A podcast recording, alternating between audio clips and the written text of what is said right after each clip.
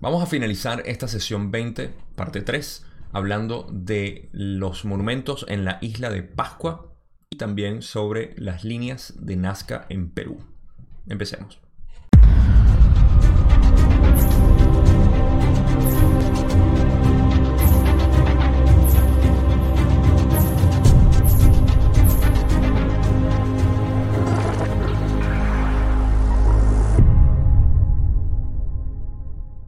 Vamos a poner un poco de contexto de dónde venimos y obviamente dónde vamos con el resto de esta sesión.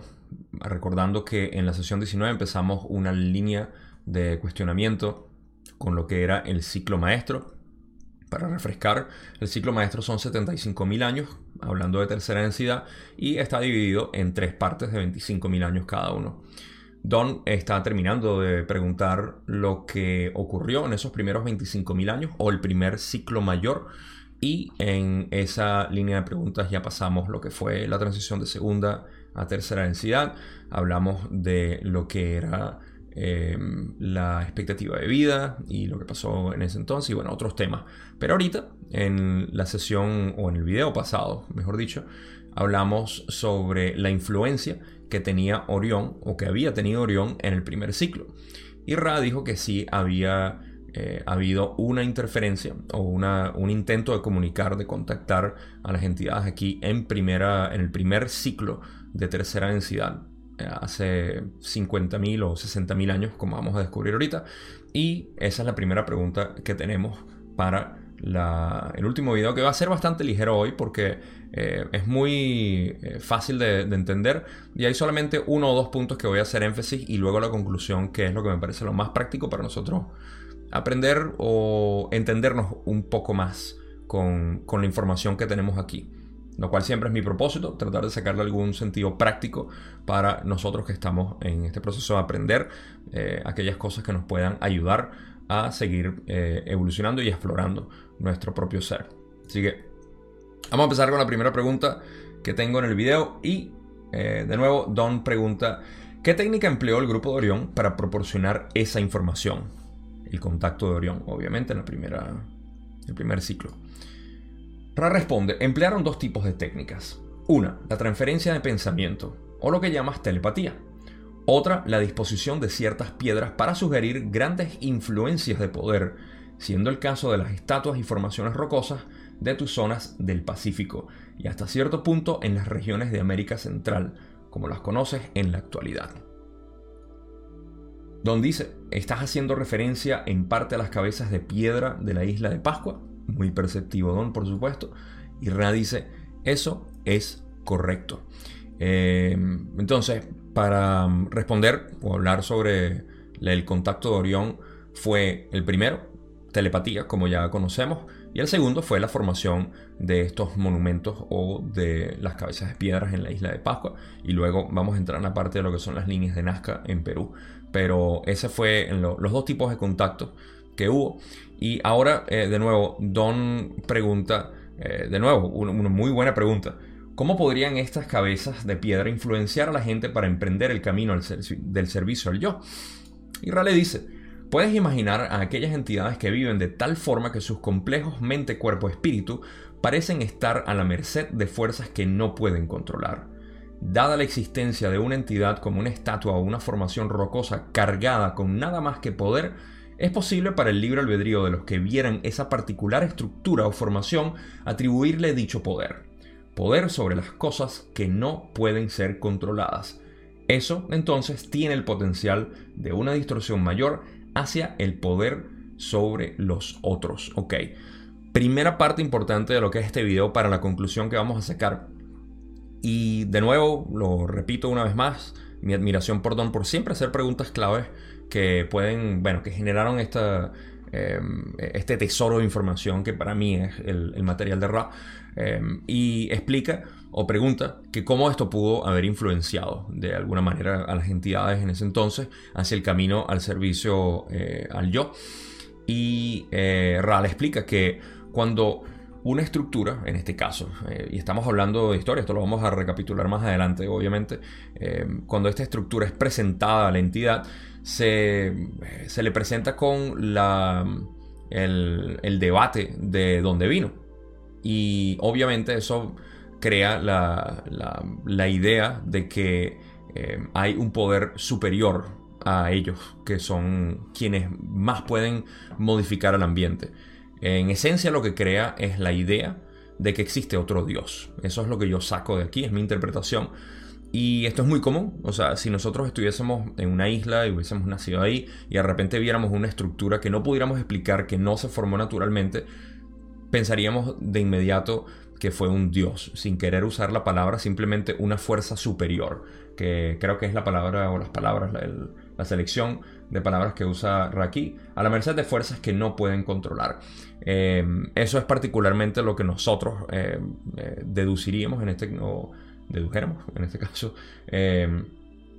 Y tiene el poder de poder crear poder sobre otros. Porque una vez que yo voy a la montaña y encuentro esta piedra, y bajo a ustedes a decirle, acabo de encontrar y fue el elegido para ver eh, un monumento de una fuerza superior que vamos a llamar Dios y eh, ustedes me van a reverenciar porque yo fui quien lo encontró y voy a sentir ese poder de haber sido el primero. Y bueno, estoy creando una historia aquí simplemente para ver cómo pudiera influir eh, a, nosotros este tipo de, de hallazgo, pero no a nosotros como tal, y de nuevo, me estoy adelantando la parte de la conclusión, pero voy a hacer énfasis en eso.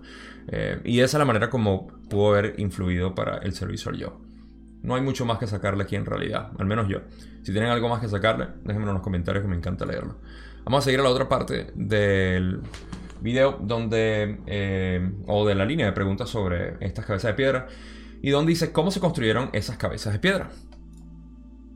Rale dice, se construyeron mediante el pensamiento, tras un examen de la mente profunda, el tronco del árbol de la mente, observando las imágenes que con mayor probabilidad podían causar un sobrecogimiento en el observador. Y esta es la segunda parte que me parece importante hacer un énfasis para primero ver qué es lo que hacía el grupo de Orión y segundo, eh, también llevarlo eh, a la conclusión que vamos a hablar al final. Cuando el grupo de Orión analizó o hizo un, eh, examen de la mente profunda, eh, lo que es la, entidad primitiva, vamos a llamarla así, eh, las entidades originales o primeras, primitivas básicamente. sé que el término para algunas personas puede sonar negativo, pero Ustedes me entienden a lo que me refiero. Eran entidades primitivas que no, habían desarrollado mucho su complejo mente. Eh, y en ese momento escanearon cuáles eran las figuras que pudieran causar una, un mayor asombro, básicamente, a, las, entidades y las construyeron así. Y fueron construidas, como ya sabemos, a través del pensamiento, como fueron las pirámides también. Eh, y en ese caso eh, construyeron ese tipo de imágenes. Me imagino que era lo que representaba ese asombro a las entidades en aquel entonces y por eso fue que las construyeron de esa manera. Entonces, eh, es una buena nota. Recuérdenlo para la conclusión que no va a ser dentro de mucho. Como ya ven, este video es bastante corto. Pasamos a la otra pregunta, donde Don dice, ¿lo llevaron a cabo las propias entidades de Orión? ¿Lo hicieron en el plano físico? ¿Aterrizaron o lo hicieron desde los planos mentales? Ral explica, Casi todas estas estructuras y formaciones se construyeron a distancia, mediante el pensamiento. Las entidades de tu plano de densidad terrestre crearon algunas de ellas en tiempos posteriores, imitando a las construcciones originales. Don dice de qué densidad era la entidad de Orión que construyó esas cabezas. Rale dice la cuarta densidad, la densidad del amor o de la comprensión, fue la densidad de la, de la entidad concreta que ofreció esa posibilidad a los de tu primer gran ciclo. Don pregunta, muy perceptivo. ¿Utilizas la misma nomenclatura para la cuarta densidad negativa y para la cuarta densidad positiva? Ambas son llamadas la dimensión del amor o de la comprensión. ¿Es correcto? Ral explica, así es. Amor y comprensión, ya sea del yo o del yo hacia el prójimo, son uno. Porque todo es uno. Y que lo diga Ra. Ok, en cuanto a la construcción de las eh, cabezas de piedra, lo que Don pregunta es eh, particularmente em, la construcción de cómo fue y Ra le responde también o le explica que fueron construidas eh, la mayoría la gran mayoría, a través de pensamiento a distancia, no vinieron aquí, y que también se fueron construidas como, como una especie de, imitación. Lo cual para mí quiere decir, me parece muy jocoso, que el eh, Orión básicamente falló en ese intento. Y hay dos cosas que quiero hacer aquí antes de entrar a la, eh, explicación de lo que es la, mm, eh, esto del amor y comprensión, que también es fácil para nosotros entenderlo. Pero las entidades básicamente en aquel entonces no le, no le prestaron mucha atención a las cabezas de piedra. Las vieron así como casi que, meh, ok, están bonitas, pero no los movieron hacia el camino del servicio al yo. Lo cual es importante hacer un énfasis aquí que las fuerzas de Orión han, sido importantes para poder crear ese contraste. Porque nosotros necesitamos siempre, sobre todo en las partes primitivas de, nuestra evolución, necesitamos también la influencia de lo negativo para poder crear ese contraste.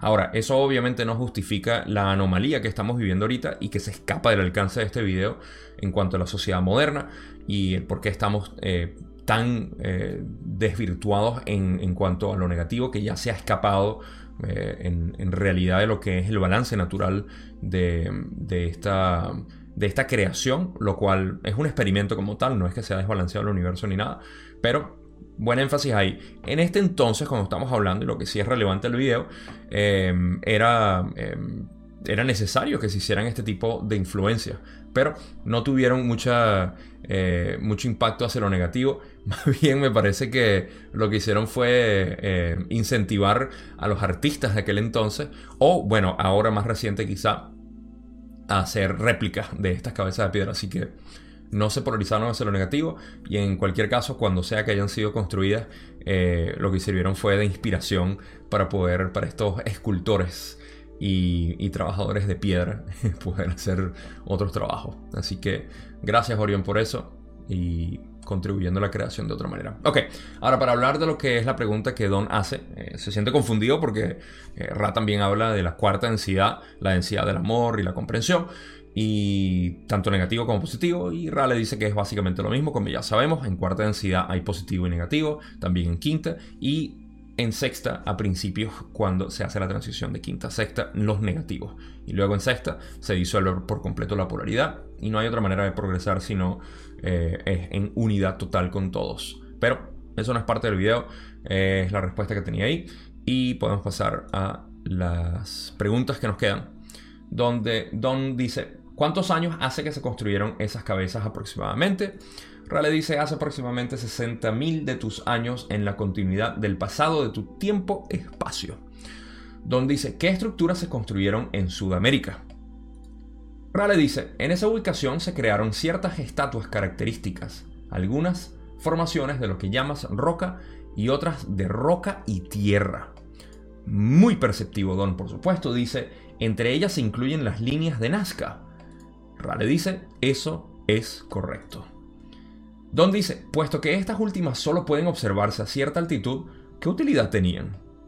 Ral explica, las formaciones eran útiles porque estaban cargadas con energía de poder. Y vamos a seguir explorando esta parte, pero eh, una vez más, eh, Ra, aunque no es preguntado o cuestionado sobre esto, también menciona que hay otras, otros monumentos, eh, otras formaciones de piedra en, en Sudamérica, pero Don se inclina a hablar sobre las líneas de Nazca y uno puede ver que la línea de pensamiento de Don se fue hacia el cómo estas líneas de Nazca pudieron haber causado eh, influencia en lo que era la, mente primitiva. En aquel entonces cuando estaban caminando eh, en la superficie y no podían ver lo magnífico de la creación de estas líneas de Nazca como pueden ver en las imágenes que tengo aquí eh, se ven eh, fenomenales y la distancia es enorme en la que están construidas y también a la distancia a la que se tienen que ver.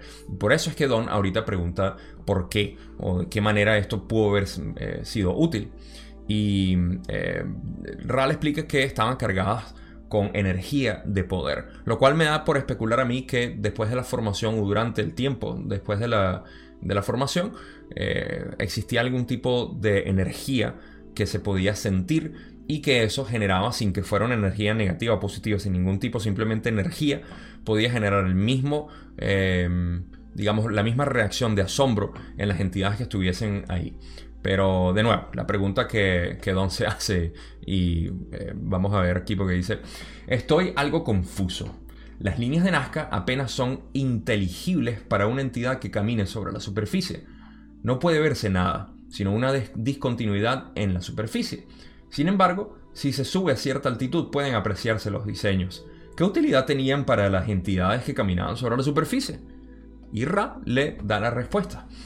En el tiempo-espacio que es ahora tu presente, es difícil percibir que en el tiempo-espacio de hace 60.000 años esa Tierra estaba dispuesta de modo que los poderosos diseños estructurales eran visibles desde el punto elevado de las colinas distantes.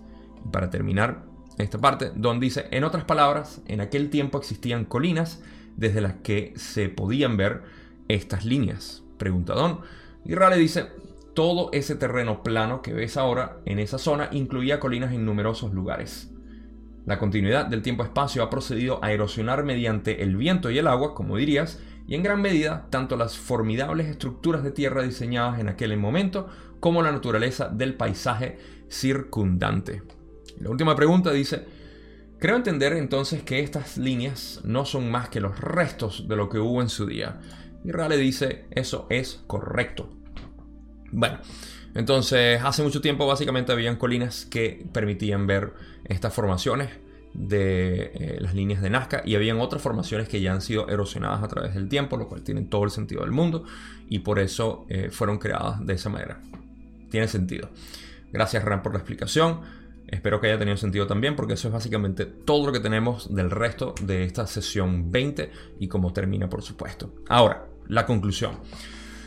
Cuando hablamos de cómo era la mente primitiva, hace 60.000 años cuando fueron construidos estos monumentos, estas piedras, eh, estas líneas, eh, podemos ver que había una susceptibilidad muy ingenua de la mente en aquel entonces o del complejo mente eh, para poder ser influenciado de alguna manera para sentir algún tipo de, de sensación de poder ya sea de, bueno, que ya sería estructural en este caso, que es la idea del grupo de Orión y de cualquier fuerza negativa, crear algún tipo de jerarquía donde la persona que ve el monumento dice, esto lo construyeron, no fueron humanos quienes lo construyeron, fueron algo más, un poder mayor, y yo soy el que lo está viendo, o nosotros, la tribu, somos lo que lo estamos viendo, somos los elegidos, qué sé yo.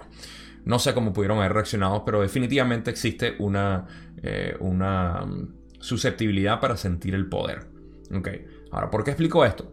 Porque a nosotros ahorita esto no nos importaría. De hecho, los crop circles que se hacen em, en, los, en, los sembradíos, donde vemos estas formaciones formidables de distintos tipos, nosotros sabemos que vienen de una fuerza em, superior a nosotros o más avanzada, por así decirlo, eh, no superior en el sentido que nosotros sabemos, em, pero incluso eso ya no, o sea, nosotros los vemos y decimos, ok, sí, otra, otra formación.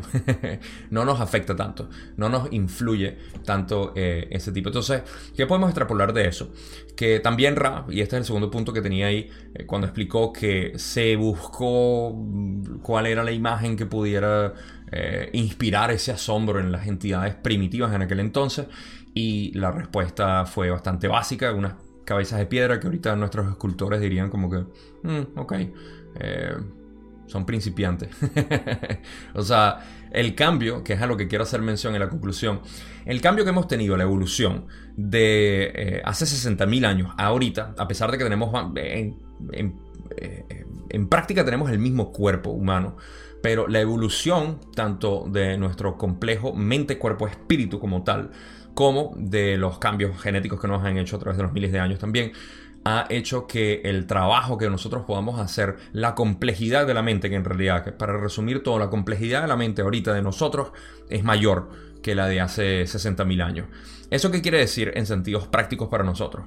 Que tenemos el poder de em, atravesar lo que es la puerta hacia la infinidad inteligente de una manera mucho más fácil que en aquel entonces por la complejidad que hemos desarrollado. Tenemos capacidad de poder percibir las cosas alrededor de nosotros de una manera más pura, mucho más directa y con un discernimiento mucho más claro Entonces, eh, este es el contraste que yo puedo ver, obviamente, desde hace 60.000 años ahorita. Y hablando precisamente para terminar esta sesión 20, donde tocamos el tema de la longevidad. Eh, también eh, y veníamos hablando de esto también en la sesión 19, eh, en todo lo que, significaba eh, básicamente la, evolución de los 900 años que vivíamos hasta ahorita 80, 90 años, un décimo. se puede intuir que a pesar de que tenemos una expectativa de vida mucho más corta, tenemos la capacidad eh, mucho mayor que la que se tenía hace 60.000 años para poder eh, analizar nuestro entorno y poder evolucionar, que es realmente lo que importa. Recuerden que el propósito de estos 75.000 años no es dejarnos y ver.